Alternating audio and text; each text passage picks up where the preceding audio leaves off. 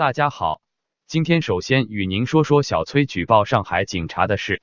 二月八日，崔永元在微博中透露称，一名上海警察在香港汇丰银行和内地一间银行共有超过五千万元人民币的存款，并在香港拥有物业。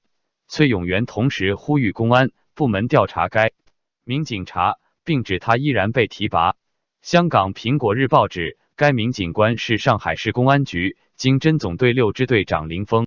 据悉，崔永元于二零一八年举报中国艺人范冰冰逃漏税后，就曾点名上海公安局经侦队涉案。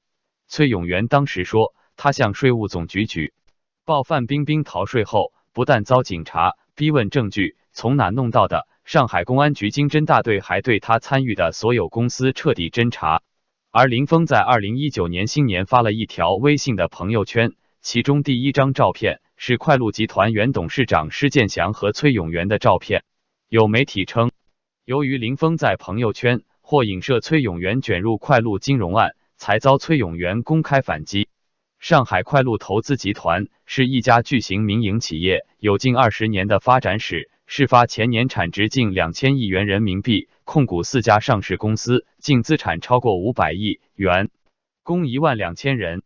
电影《叶问三甲》票房事件。导致挤兑事件，使快鹿集团一夜倒塌。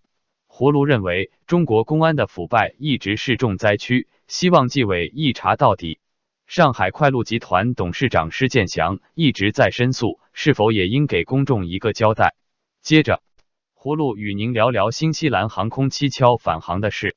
新西兰航空上周六一架飞往上海班机起飞数小时后折返。原因是跟班表文件忘了移除台湾相关称谓有关，其中包括对台湾的提及，以及中国大陆承认该岛是独立的。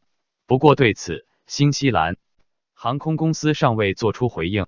有报道指出，北京官方二零一八年就曾警告航空公司出具文件是台湾为国家的相关叙述必须移除，包括美国航空、达美航空。联合大陆控股公司等大多数航空公司均按中国大陆要求，在二零一八年最后期限前调整台湾的称谓。葫芦对此事件感到不可思议，这既是对乘客生命安全的不负责任，也是对台湾作为一个国际主体的不尊重。下面，葫芦再与您聊聊特朗普总统在美墨边境建墙的事。美国共和党参议员谢尔比称：“我们。”达成了一项涉及所有方面的协议。谢尔比参与了共和党和民主党就关键争议点美墨边境界墙的预算谈判。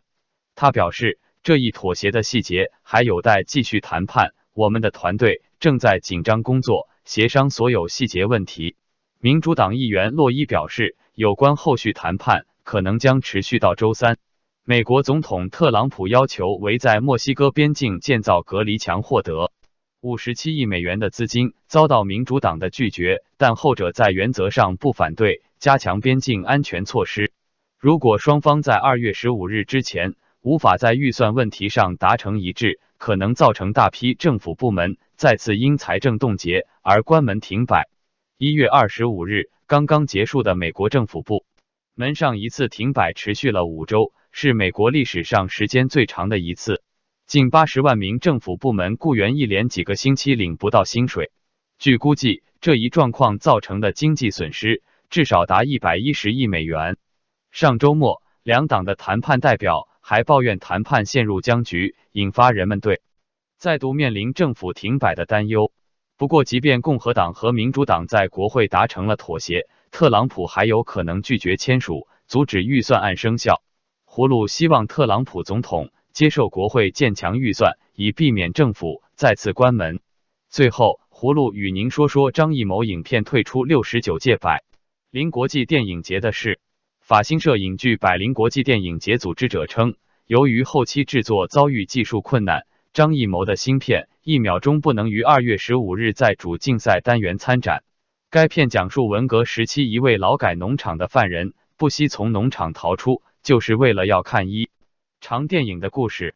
不光张艺谋在最后时刻退展，另一位原本入选柏林影展新生代单元的中国导演曾国祥执导的新片《少年的你》，上周突然在官网片幕中消失。原来也是因为后期制作原因退展。